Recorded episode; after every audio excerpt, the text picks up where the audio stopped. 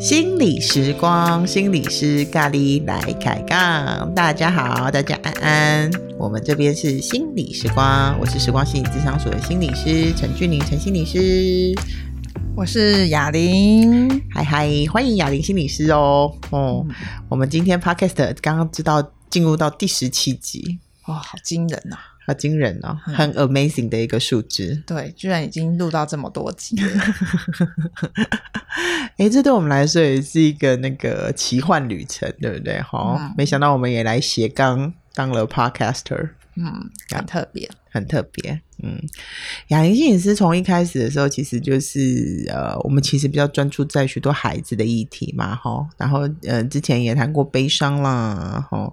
然后谈过创伤这样子，嗯哼哼哼，我觉得悲伤跟创伤好像它也是一种，呃，它也算是一种行为的历程哦。嗯，那我们之前谈的比较都是历程的部分，这次啊，我觉得就是在我们实务经验上面，哎，我觉得我见过遇到蛮多家长，包括我自己也是家长啦，哈，我会觉得有一些小孩子行为议题会让做家长的我。或我们感到蛮惊慌的，好，那呃远的不说好了哈，小朋友最常说的说谎，嗯嗯，或是偷窃，嗯。嗯，这种哦，就是我们内心知道小孩子做这些好像也情有可原，哦，可是只要他们做了，就会怒火中烧，嗯，那。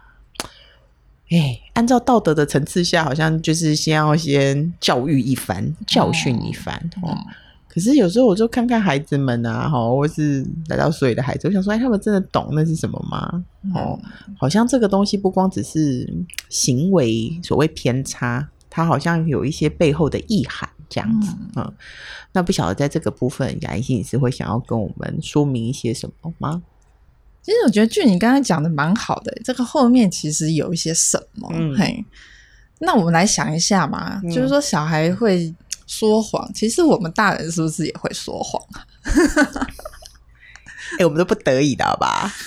哦、oh,，OK，所以你看，这就是大人跟小孩的差别。小孩不知道那是什么，明知不可为之而为之嘛。嗯、嘿，我们知道是明知什么而为之这样子。嘿，哦，所以你的意思是说，小孩子不知道他那是在说谎吗？嗯，我觉得说哈，这里面有好几种层次来讲。好啊，对，啊，就是说，小孩的说谎有哪些部分是？可原谅哪些不可原谅？可是我们知道，我们大人说谎，我们就会很轻易的原谅自己嘛。吼，好像我们都会给自己一些理由的那种，不是不得已的。对对。嗯、可是呢，我们来感觉一下，我们自己有时候会说谎。嗯，我们自己有这样的经验的时候，那是一个什么样的心情？哈，嗯，我的话会有一种嗯。好像就是这个人对我有一个什么样的期待，然后我很想去达成，但是我没有办法达成的时候，嗯嗯，所以这个说谎好像就有一种帮我们安全过关的感觉，吼。有有有有，就是反正轻易的就帮我们盖过去了嘛，吼，嗯、就让我们偷渡成功这样子。嗯、而且我没有想要伤害任何人啊。哦，嗯，对，所以说谎说实在是一个还蛮安全的一种偷渡方式，这样吼。嗯嗯，某个层次上好像是这样子哦。嗯，嗯，可是到后来哈，我觉得说谎越变越复杂，就是说我们有一个想要掩盖的一个。不想被人家 知道，可是可能他没办法被成立的一个需求。喂，你刚刚那个是什么？再说一次，什么不想被人知道，但是什么成立的需求？可以再说。比如说，我明明就想偷懒，嗯，可是我又不想被人家知道。那这种偷懒可能是一个不被成立的需求嘛，不能被允许的，可能不能被接受的，哦，对不？哦，对哦，对哦。你讲到需求的时候，好像事情就比较能够明白哈。嗯，对。那我我又不想被人家知道，那我就只好用一个别人可以接受的方式，就把它掩盖过去了。哦。那到底是什么需求？你你不能让人家知道哈。嗯，好啊，所以这个需求都有八八款，嘿，所以呀、啊，哦、每一个行为其实都有一个他的动机的。嗯，那你就说谎的例子讲几个给我们听听，我们要怎么去了解他的需求，而不是说他犯了一个讲说错好了，犯了一个规，犯了一个规则。嗯我们就很紧张啊，担心他以后会不会长大以后就是一直攻北差的、啊，变成杀人犯啊，嗯、变诈欺犯啊、嗯、这样子，或是他一直都用这样的行为去处理事情怎么办？嗯、这样刚哎看，对啊，你看，所以说谎很快就会跟一种道德层次连在一起。哦，是哦，哦，是不是？嗯、因为我们都觉得汤啊不可以啊，嗯、嘿，然后就会引起大人的那个怒火，然后觉得什么都是讲不听啊，一直都。带动宫北跳嘎北来这样子，嗯、嘿。可是我们回到一个孩子的一个需求，还有一个就是说，我们同理我们自己说谎的那一个状态，去了解孩子的状态的时候，嗯、可能可以有一稍微有一点点距离观看呐、啊。嘿，我我举个例子好了，嗯、像之前我才谈一个孩子，嘿，小学三年级，嗯，嗯，他的动机很有趣哦，嗯。我我我跟跟大家分享这个历程，嘿，我觉得说那个时候他跟我讲他的原因是这个时候我在当下我愣了好久，嗯、嘿，就是我在跟他玩牌，嗯、玩那个 Uno 牌这样，然后玩一玩呢，他就说，哎、欸，我们这规则我们要改一下，嗯、他要把功能牌取消，有某几张功能牌取消，嗯、我就说好啊，那这个规则就是我们同意了嘛，嗯、我们就这样进行这样，嗯、可是他很贼。他又偷偷的把那个牌藏起来，把功能牌藏起来。嗯、对，嗯，他藏起来，其实他手法很拙劣。嗯、他其实是偷偷走到旁边，把牌藏在他的裤子里面，嗯、两边的口袋这样子。嗯、然后呢，我就说你口袋里面藏了什么？嗯，他说没有啊。我可是我说有，我有看到。嗯、嘿，你把牌拿出来。嗯，然后那个功能牌有四张。然后呢，他就只拿出三张，这样我就说，嗯，好像还有一张哦，在哪里？嗯、他说没有，我已经拿完了，嗯、因为有可能缺牌嘛，嗯、嘿，可能真的就会没有嘛，嘿，那我就接受。嗯、可是我也想看他接下来想干嘛，嗯，然后呢，就到游戏的最后的时候呢，他把偷偷的从他口袋里面那一个功能牌拿出来，夹在他的牌里面，嗯，当做他的大绝招丢出来，然后就说我赢了，嗯。不是功能牌不能用啊？对啊，我就说你这个是好像你的游戏规则怪怪的。嗯、你开始又说要把功能牌取消，嗯、然后一下子呢又说你赢了，然后当做你的秘密武器，你这是怎么回事啊？嗯，他就说我就是想赢嘛。嗯，那、嗯、我就说，可是你刚刚骗糖糖老师、欸，嗯、你明明就有那一张牌，然后呢，你现在呢，对，嗯，又再把它拿出来，嗯。他就说：“我就是想看看你有什么反应嘛。”他在测试我。嗯，哎、欸，我愣住了呢。我那那那个时候已经差不多智商到很后面了，嗯、就差不多已经结束了。我就我愣住，我呆住了，突然间不知道怎么回应他这样子。嗯、嘿，因为我那个时候脑袋里面突然间闪过好几个念头，他是想看我生气，还是想知道说我可以多包容他这样子？嗯、嘿。可是这件事我到现在还没有解答，因为这个孩子我跟他的关系还在继续中，这样子，哦、嘿，所以我就在想说，哦，原来他有一个动机在那里，嗯，只是小孩子还好处理的是他们的手法都很拙劣，嗯，他想看你的反应哦，对，所以他这个动机很特别，然后我就反映说，你之前的游戏规则。自相矛盾，嗯、然后后面又想测试我看我的反应，嗯、这个孩子到底是怎么了？嘿，对，嗯，那当然他是比较特殊的孩子啊，嗯、所以我觉得我需要再跟他的社工联络一下，嗯、就是说我会想知道这孩子怎么了，嗯、他现在的生活状况发生了些什么事？嗯，对，好像我就会变成说，我好像待在这个实验室里面，嗯，这个心灵实验室里面观察到一些什么东西，嗯，然后我就要回过头来再去了解，在他的真实生活里到底又发生了些什么事，嗯，去确认他的生活到底有些什么变动，嗯，要不然这个东西其实这样确认起来比较。不连贯哈，还比较没有说，嗯、哼哼，我就规则是讲到我藏了一个家室，等一下剩最后三张的时候把你压住，这样感觉比较有逻辑，对不对？嗯、为了获胜呐、啊，哈、嗯，为了什么？哼哼哼，嗯，那当然，我又想到还有一个案例啊，嗯、嘿，这个案例它呃也是比较特别，它也是它是在安置机构里面的孩子这样子，嗯、那他的状况呢，其实他。所以他是因为他会重复的出现顺手牵羊的状况。哦，嗯，哇，大条的，嘿啊，顺手牵羊有时候就会跟说谎连在一起，因为他就要否认，嗯，我没有，我没有，我没有，嗯，嘿，这个时候说谎的目的是为了要说我没有，啊、哈哈哈。对，然后、哦、所以说谎背后还有很多成因哈，嗯嗯，对，那当然他就是说。他是不是真的有拿？嗯，真的不知道。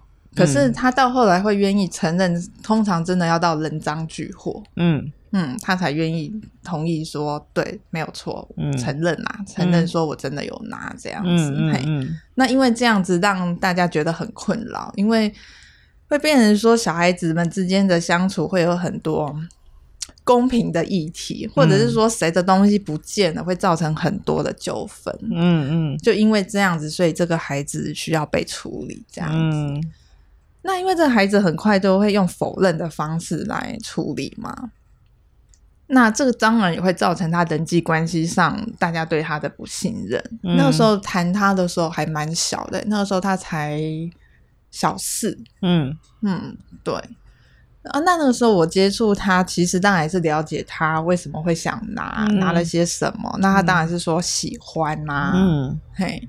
那当然我会去跟他谈说他的需求是什么，他为什么会想拿这些文具用品？嗯，嗯，他觉得说那让他得到一种满足。嗯，那我会跟他讨论说，你拿跟偷，嗯，这差别是什么？你知道吗？嗯，嘿。如果你只是拿，可是你没有说，你知道这个差别在哪里吗？嗯，嗯，你不是真的要偷，偷是你真的占为己有。嗯，可是你只是拿，然后你借了，而你没有说，嗯，别人就会认为你是偷。嗯，那这个时候我就告诉他说，拿东西的一种礼貌。嗯，你拿了是不是要告知别人？嗯嗯，这样是不是比较不会造成别人对你的误会？嗯嗯，那这个地方就有机会去训练他，或者告知他说，你可以注意这个细节。嗯，所以在你的那个在这个 case 里面的话，你回顾起来是，他其实不太有呃礼仪哦规则。我是说，那是一种礼貌，对，对取物的一种嗯。仪式吧，或是一种物权的概念，物权的概念，对，不大有物权的概念。你拿了，可是你有没有说？其实你不是要占为己有，你有说，别人是不是在人际上比较不会有一些困扰？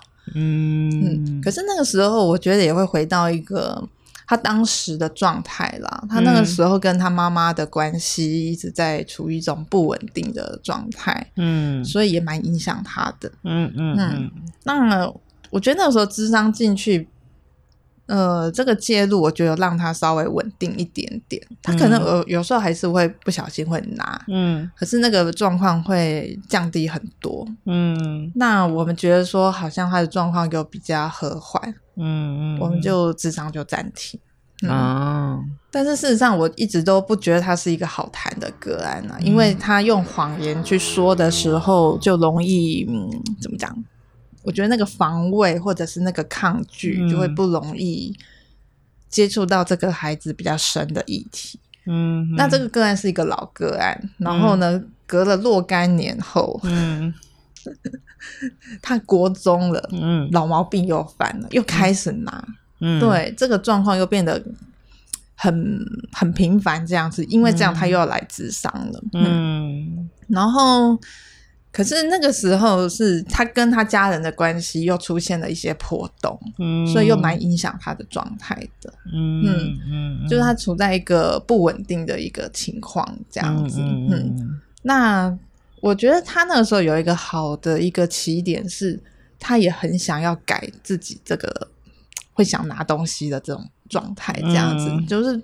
后来顺手拿这个，好像变成说没办法控制这样子，嗯、一直想拿，一直想拿这样子，嗯、对自己会一直想拿，这样感觉到很无能为力。嗯、然后也那个无能为力，是因为大家都不信任他。嗯嗯，就是哪里有东西不见了，大家就会直接怀疑他这样子。嗯嗯嗯啊，真的查到也真的是他。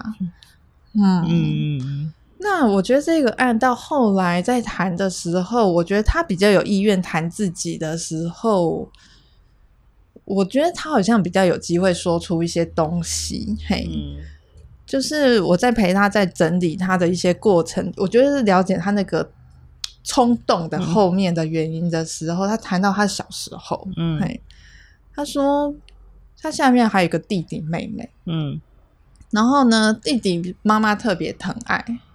然后妹妹是爸爸特别疼爱，嗯，他就觉得他自己是被忽略的，嗯。嗯，然后就觉得说很想要有一种被照顾的那种感觉，嗯，嗯，然后我们那一次的谈话，我觉得真的也有谈到一个核心，就是说他也理解了，就是说他也很想要被照顾。嗯，所以拿东西这种满足对他而言，他感觉到一种被照顾的一种感觉，这样子，自己照顾自己。对，嗯，对，那就是因为就有一种匮乏嘛，嗯，嗯，然后那个匮乏，然后他看到弟弟妹妹都有被照顾、被关心，嗯，被赞美，哦，对，那我觉得那对他而言是感觉到一种。不公平的，或者是说不对等的，嘿，嗯、哼哼哼，然后就谈到最后那一次，结果就疫情爆发了，嗯、去年，嗯、嘿，然后我们就不能再进到机构里面去了，嗯，那我就想说，糟糕，我不晓得孩子这后续到底怎么样，嗯，对，那我不知道大家还记不记得去年那个时候疫情的状态是。口罩其实是很匮乏的，嗯嗯，不像现在这么多，多到满出来，嗯、嘿，还花色。对，现在那个时候，去年那个时候疫情，我们不能进到机构里面去嘛。可是那个时候，我们的口罩是被分配的嘛，对不对？对对对。什么两周什么十片是吗？嗯，嘿，之前还更少嘛，嗯、对不对？嘿，然后等到疫情比较和缓，可以再进去的时候，哎，我就跟社工联络嘛，嗯。这小孩没有在拿东西了耶，这么神妙。嗯，你觉得是什么？大家都一样啊，都是公平的啊。嗯、你你你缺口罩，我也缺，可是我们有一个公平的机制在那边，就是两周十片这样子，我跟你没有差别。所以他不会想去拿别的小孩子偷拿两片过来。好像就没有听说他有拿东西的这个状态哦。嘿，对我我我我觉得那个时候有一个关键点嘛，嗯、就是说谈到一个核心的一个主题，他有一个、嗯、有一些理解了。嗯，然后接下来透过疫情这个资源很公平的分配之后。嗯我觉得他也感觉到说，大家都跟我一样，嗯、对。那我觉得说，好像他那种觉得说不公平的那一个部分的需求，好像有被满足到，就是说我想要公平嗯的对待，资源能够均匀的分配。嗯，我觉得他应该是有被照顾到。嗯哼哼哼哼。哎、欸，我听到你这样讲，我心里面就是有蛮多那个过往的历程哦，我们服务的对象那个形象就跑到我的脑海里面。嗯嗯，我倒我听到这边，我倒是觉得好像那个如果按照那个说谎跟那个讲偷窃好啦哈，比较简单。哎、欸。他好像还是有一点点不一样哈，嗯，说谎好像更是一个一个行为背后的一个处理方法嘛，哈，他比较是这个。那说谎背后，我们会因为很多事情说谎，嗯，偷窃当然只是其中一个行为，还可能有其他的，嗯哼。不过我觉得，所以如果按照你讲，就是说谎，它只是只是一个线头，好像也不需要在这边就打断它，或者是就压抑。或者是马上去评价他啦，哈，不不要太快说好或是不好，而是他为什么这么做，马上就会找到一个行动作为一个连接嘛，哈，那那个行动背后，就像你讲的，有一个需求存在，哦，那那个需求是什么？被理解了，好像他就会做出不一样的选择。那么，我想你讲的那个小孩，他应该也很困惑，嗯，为什么我就会忍不住想要拿？哦，我觉得小的时候可能还会有一点。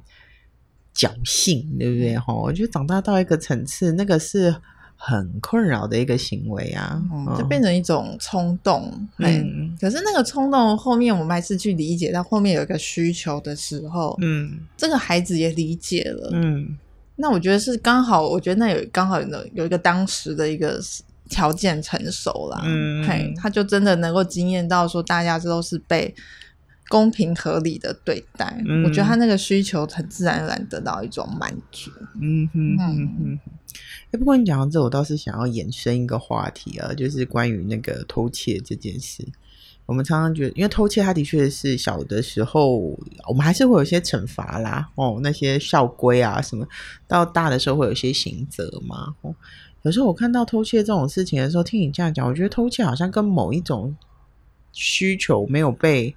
满足而进行的自我安抚是有关系的吼，它并不是那么多道德的东西存在在里面。都即即便就像你讲那个物权，也是我们现在在推的那叫情绪界限嘛吼。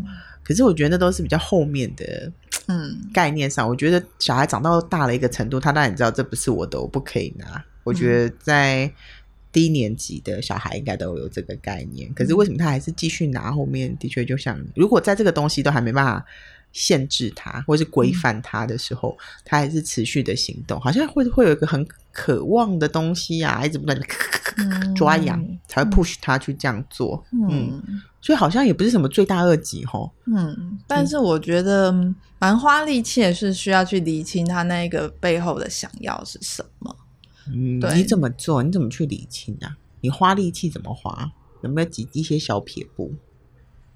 撇步哦，嗯。哦，说实在的，我觉得小朋友的做法跟青少年的做法还真的有一点不一样。嗯，青少年你还有机会听他说，嗯，然后是他还要有某一种意愿哦，嗯，他才说得出来说这种感觉可能是什么。嗯，那如果是小孩的话，嗯，可能还是会回到他那个当时发生的那个事件去聊。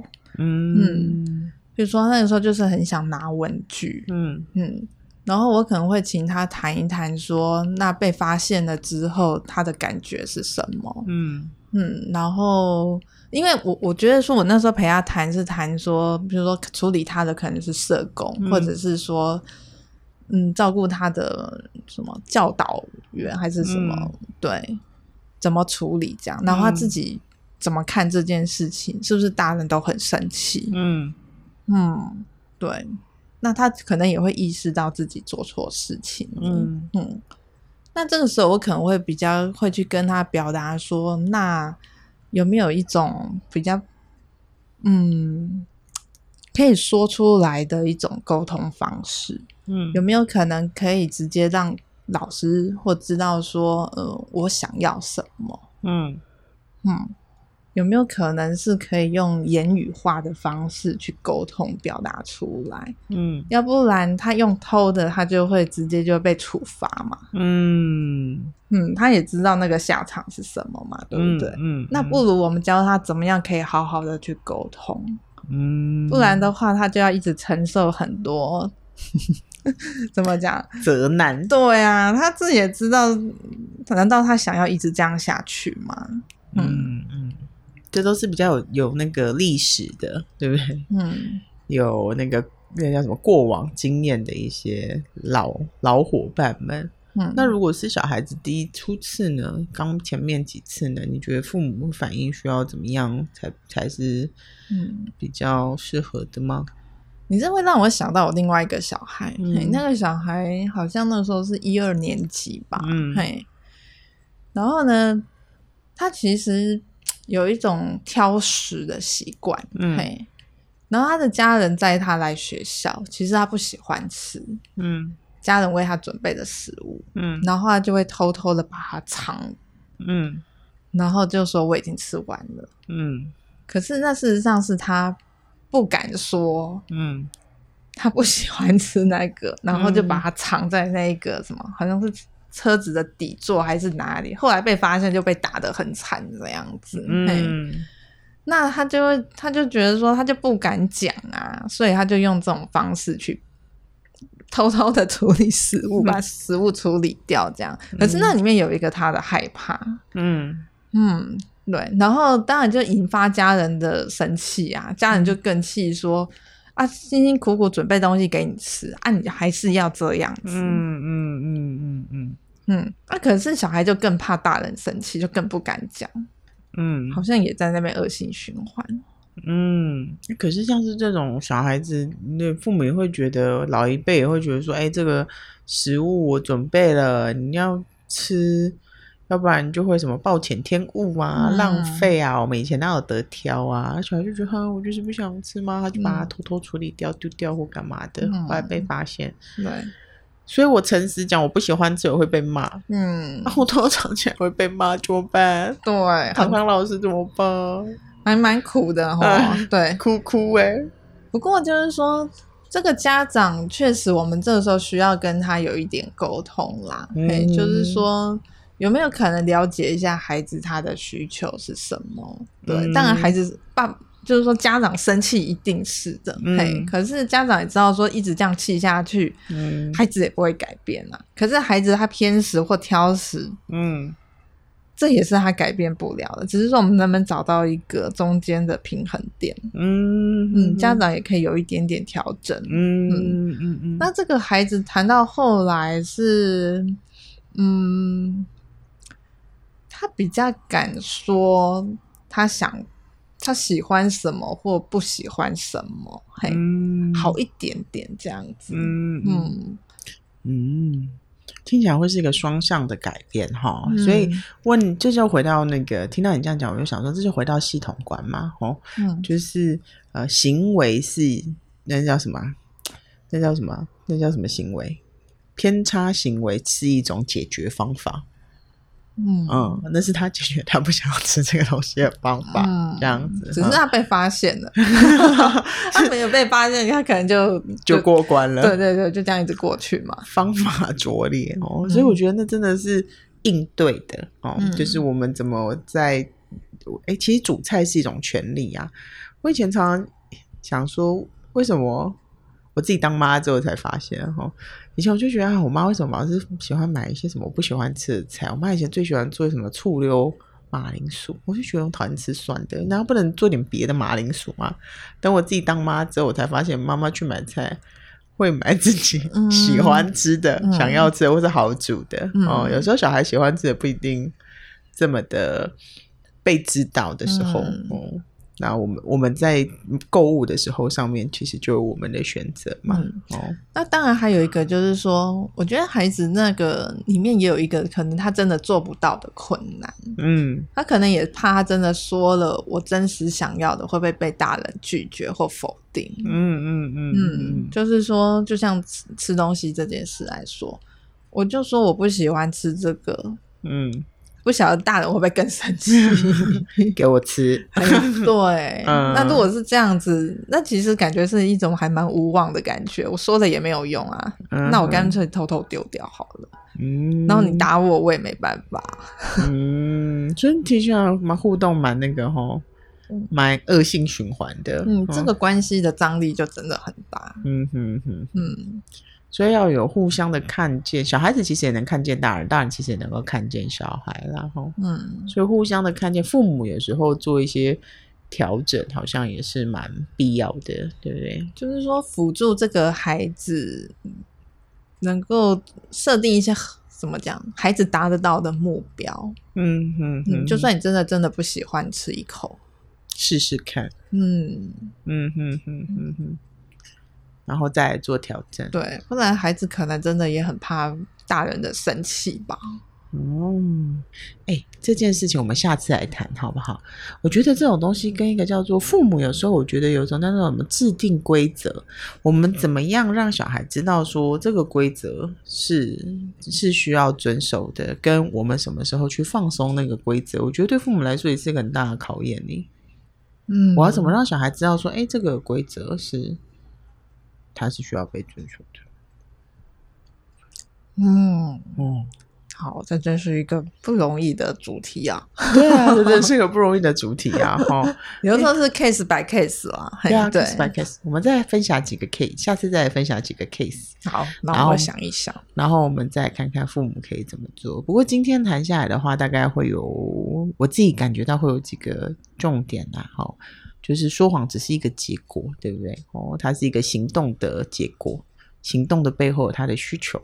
嗯，我们需要去理解孩子这部分的需求是什么。有时候需求被理解了，会有其他满足的方法的时候，孩子就不一定要采取这个行动嘛。哦，那那个互相的看见跟调整是有它的必要性的。嗯，那下一次我们就看看怎么样让对方好好的看见跟好好的调整，这样好吗？嗯，好。